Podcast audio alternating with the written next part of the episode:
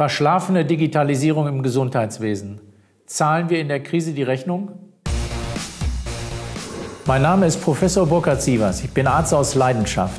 Aber als Arzt einer großen Klinik und in meiner Praxis sehe ich täglich kranke Patienten, aber auch die Krankheiten des Gesundheitssystems. Daran muss sich was ändern.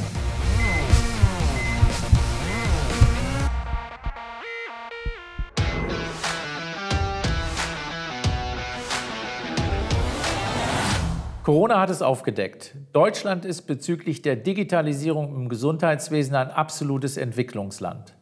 Wir benutzen Nadeldrucker, wir faxen, telefonieren analog, anstatt digital zu planen und zu netzwerken. Bringt uns die Corona-Krise die Chance auf Veränderung? Schaffen wir den Anschluss? Mein Gast hierzu, Professor Jörg Debatin, Chairman des Health Innovation Hubs des Bundesgesundheitsministeriums in Berlin. Herzlich willkommen. Schönen guten Tag. Herr Debatin, Health Innovation Hub. Was verstehen wir darunter? Was machen Sie? Ja, das ist äh, erstmal eine sehr, sehr gute Frage, ähm, die ich mir natürlich auch gestellt habe. Wir sind so, zunächst einmal sind wir angelegt für diese Legislatur und ähm, ähm der Grund, warum es uns gibt, ist die Erkenntnis äh, seitens Jens Spahn und seinem Team, dass sie für das Thema Digitalisierung, wo wir in der Tat Nachholbedarf haben, Sachverstand brauchen, der ihnen hilft, auch außerhalb des Ministeriums eben ihnen hilft, in die richtige Richtung die deutsche Medizin zu entwickeln. Insofern ähm, besteht der Health Innovation Hub aus 15 Personen, einem Team, einem sehr interdisziplinär zusammengestellten Team. Was wir gemein haben, ist, wir kennen das deutsche Gesundheitswesen, alle aus dem FF. Äh, wir alle brennen für Digitalisierung, indem wir davon überzeugt sind, dass wir damit die Medizin für für die Menschen besser machen können.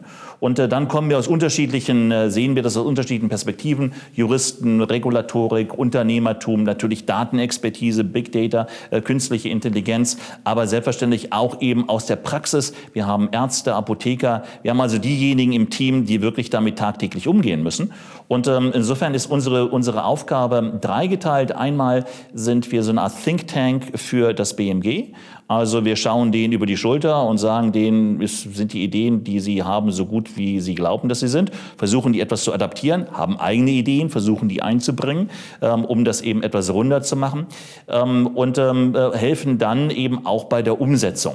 Und äh, indem wir gewissermaßen die Brücke sind zwischen sagen wir, Ministerium und Politik in, in deren Welt und der Realität, sage ich mal, das, was vom Patienten ankommt auf der anderen Seite. Und das trifft insofern ähm, ähm gut zueinander, auch kulturell kulturell, weil Jens Spahn eben ein Minister ist, der aus meiner Sicht zwei Dinge macht, die ihn abheben von vielen Politikern, die ich so äh, kennengelernt habe, indem er einmal sagt, ich kann nur das regulieren, was ich verstehe, erkläre es mir, wo das Problem ist damit ich auch eine Lösung finden kann. Und zum anderen davon überzeugt ist, dass diese Lösungen dann beim Menschen, beim Bürger ankommen müssen. Und beides sind Dinge, ähm, die mich wirklich fest überzeugt haben und dann auch davon überzeugt haben, diesen Sprung ins kalte Wasser, in ein politisches Umfeld zu wagen und äh, hier den Health Innovation Hub aufzubauen. Wobei Sie ja selbst viel Erfahrung haben, denn Sie waren ja sozusagen Visionär und haben zu einer Zeit ein Universitätsklinikum, nämlich in Hamburg-Eppendorf, umgerüstet als Vorstandsvorsitzender seinerzeit, digitalisiert, als in Deutschland von Digitalisierung in der Form noch überhaupt keine Rede war. Das ist richtig, das ist schon eine ganze Weile her und ähm, ähm, es hat bestimmt auch zu tun mit meiner eigenen Sozialisierung als Radiologe.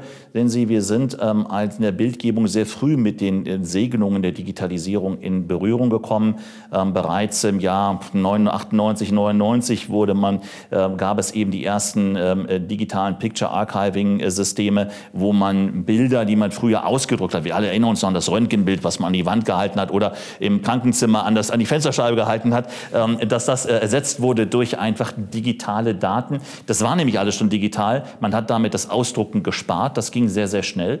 Und ähm, wenn man dann einmal erlebt, welchen Qualitätsschub man organisieren kann, indem man von analog, also von Ausdrucken zu digital geht, wie einfach die, die Prozesse äh, zu handhaben sind, wie toll es ist, dass man die gleiche Information an mehreren Stellen gleichzeitig mit mehreren Experten anschauen kann. Das überzeugt und das war dann sicherlich auch Ursprung dieser ähm, fixen Idee. Im Jahr 2005 haben wir angefangen, ein neues Klinikum zu planen und zu bauen in Hamburg. Und ähm, dann war unser Ehrgeiz zu sagen, das machen wir so, dass die Prozesse komplett papierfrei sind. Nun sehen wir gerade jetzt in der Corona-Pandemie natürlich äh, überall äh, Digitalisierungsprobleme, sodass wir feststellen können, dass Deutschland im Vergleich auch zu anderen Ländern relativ weit hinten ansteht. Nicht nur bei den Gesundheitsämtern, überhaupt bei den Ämtern, aber insbesondere auch im Krankenhausleben. Und wenn wir über die Krankenhausstrukturreform, die ja notwendig ist, nachdenken, spielt Digitalisierung ja eine wahrscheinlich extrem große Rolle. So hat ja 2018 äh, eine McKinsey-Studie schon gezeigt, dass man äh, durch eine äh, stringente Digitalisierung erhebliche Mittel in der Größenordnung von 34, 35 Milliarden Euro neu verteilen könnte oder zur Verfügung hätte, um andere Strukturen zu stützen. Sind Sie d'accord? Zunächst einmal hat Corona sicherlich Defizite aufgezeigt im Bereich öffentlicher Gesundheitsdienst. Darüber reden wir heute zum Glück nicht, aber auch natürlich im Bereich Krankenhäuser. Aber Corona hat uns auch geholfen, den Nutzen, den Digitalisierung mit sich bringt, den Menschen präsent zu machen.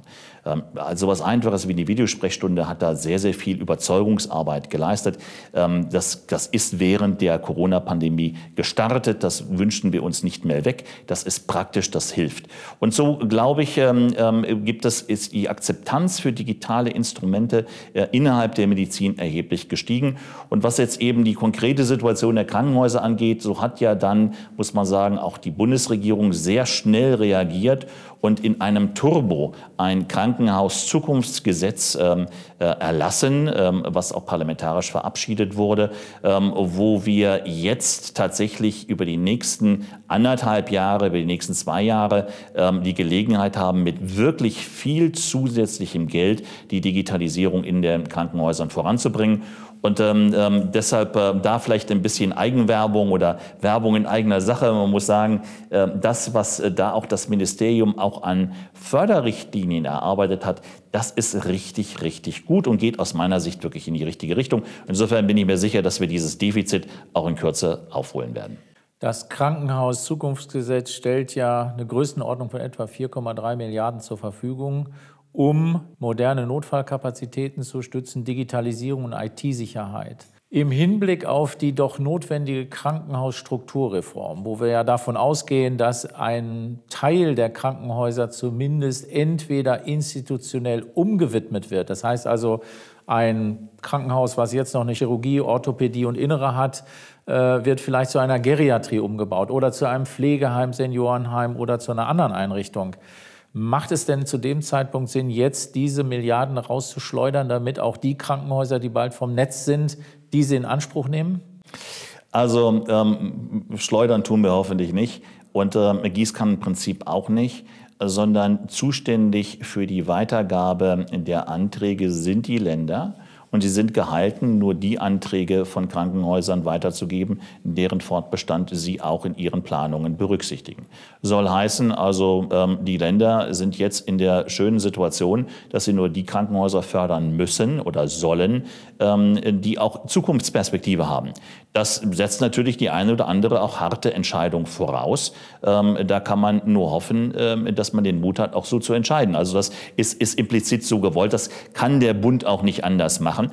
Aber sehen Sie, selbst wenn man sagt, also wir haben hier einen gewissen Streuverlust und selbst wenn dieser Streuverlust 20 Prozent oder 30 Prozent wäre, was sehr, sehr hoch wäre, dann muss man sagen, machen wir mit dem Rest immer noch das, was wir dringend tun müssen, um die Krankenhauslandschaft in Deutschland dahin zu entwickeln, wo wir sie brauchen. Und insofern ähm, äh, sehe ich hier das Glas wirklich tatsächlich mehr halb voll als halb leer. Ja, man kann sich über den Zeitpunkt immer streiten, aber was Digitalisierung angeht, habe ich die Erfahrung gemacht, ähm, dass man am besten jetzt immer direkt jetzt umsetzt und nicht lange wartet und plant. Und das ist das Tolle an diesem Gesetz. Es macht zwei Dinge klar. Erstens, es geht um Kurzfristigkeit und zweitens mal, es geht um Inhalte.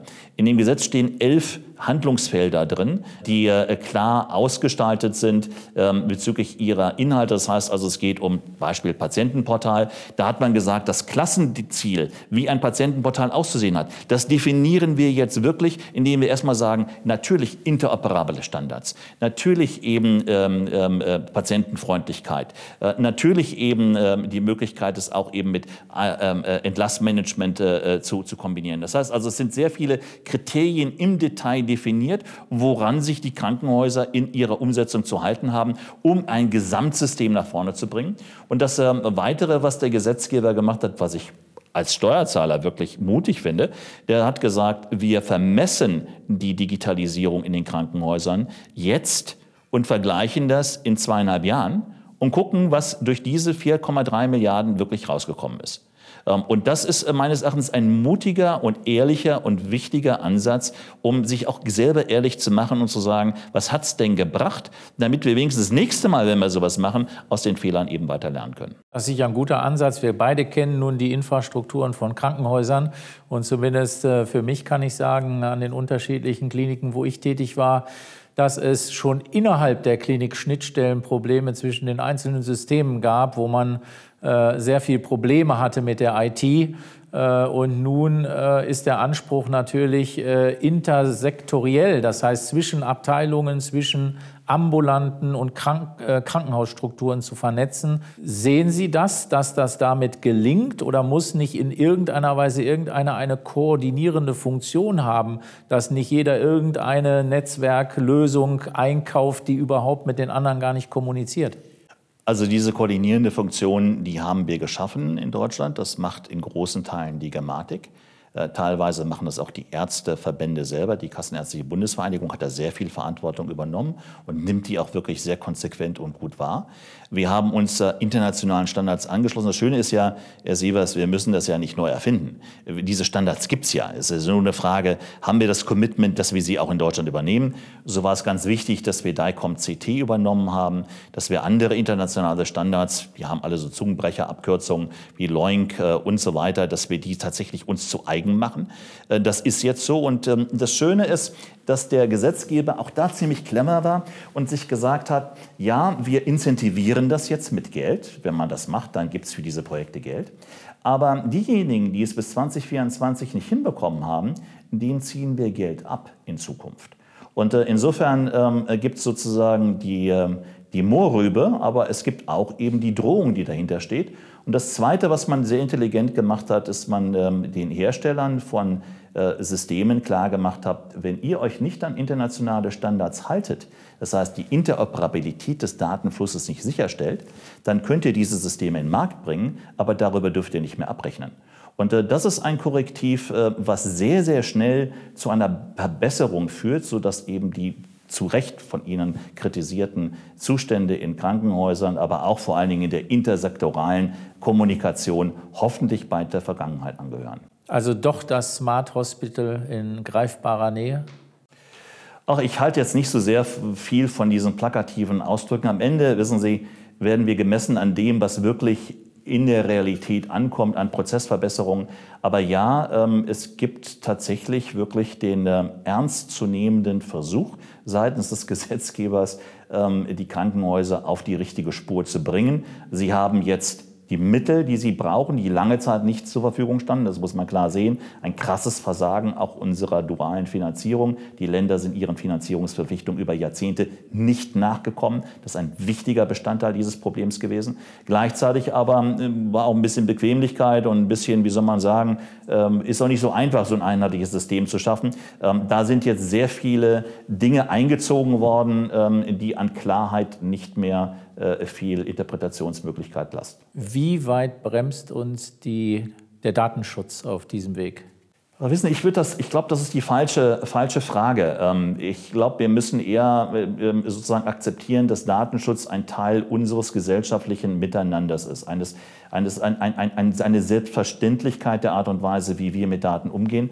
Und um ganz offen zu sein, wenn ich unser Modell vergleiche, der, der, der Datenselbstbestimmung, mit dem, was wir in den USA sehen, wo die Daten doch sehr zu einem kommerziellen, zu einer kommerziellen Ware geworden sind. Oder mit China, wo der Staat sagt, alles, äh, alles ist mein, äh, dann, dann bin ich eher ein Fan davon zu sagen, äh, wir brauchen Systeme, die diese Werte, die wir haben, sogar noch unterstützen. Und ich glaube, langfristig werden die sich durchsetzen. Das mag jetzt die Sache komplexer machen. Das ist so ähnlich wie, ähm, also wenn ich den Leuten vorschreiben würde, könnte, zu welchem Arzt, welcher Apotheke und welchem Krankenhaus sie gehen müssen, da wo sie wohnen, ähm, dann wäre es bestimmt einfacher, eine Gesundheitsversorgung zu, zu organisieren. Mache ich aber in Deutschland nicht. Wir haben diese Freiheitsgrade. Das ist Teil unseres Wertekanons. Den würde ich eben äh, erhalten wollen und ich glaube nicht, dass wir den auf dem Altar der Technologie opfern müssen. Im Gegenteil, wir sollten die Technologien nutzen, dass wir diese Werte unterstützen und insofern insofern ähm, glaube ich, dass ähm, Medizin, ähm, datengetriebene Medizin made in Germany ähm, mit einem starken Datenschutz sich eher als Qualitätsmerkmal international ausbilden wird und äh, nicht zum Nachteil gereicht. Also sind wir mit den aktuellen Rahmenbedingungen nun endlich auf dem richtigen Weg und hoffen, dass wir relativ schnell ans Ziel ankommen und auch in Deutschland äh, zum Digitalisierungsland im Gesundheitssystem mutieren. Also wenn das so käme, dann hätten äh, wir mit unserer dreijährigen Tätigkeit im Health Innovation Hub, äh, wir lösen uns, wie gesagt, Ende der Legislatur auf und sehr bewusst auf, ähm, weil wir der Auffassung sind, dass äh, drei Jahre Staatsnähe dann auch genug ist, sonst wird man Teil des Problems und nicht mehr Teil der Lösung. Ähm, und ähm, dann hätten wir ein, ein, sicherlich einen kleinen Beitrag dazu geleistet. Es ist nie zu Ende und das muss einem klar sein. Bei Digitalisierung sehen Sie die weltweite Rechenleistung verdoppelt sich alle 3,5 Monate. Das heißt, äh, wenn wir uns in fünf Jahren in dieser wunderbaren Runde hier nochmal treffen sollten, dann hätte sich die weltweite Rechenkapazität um den Faktor 300.000 erhöht.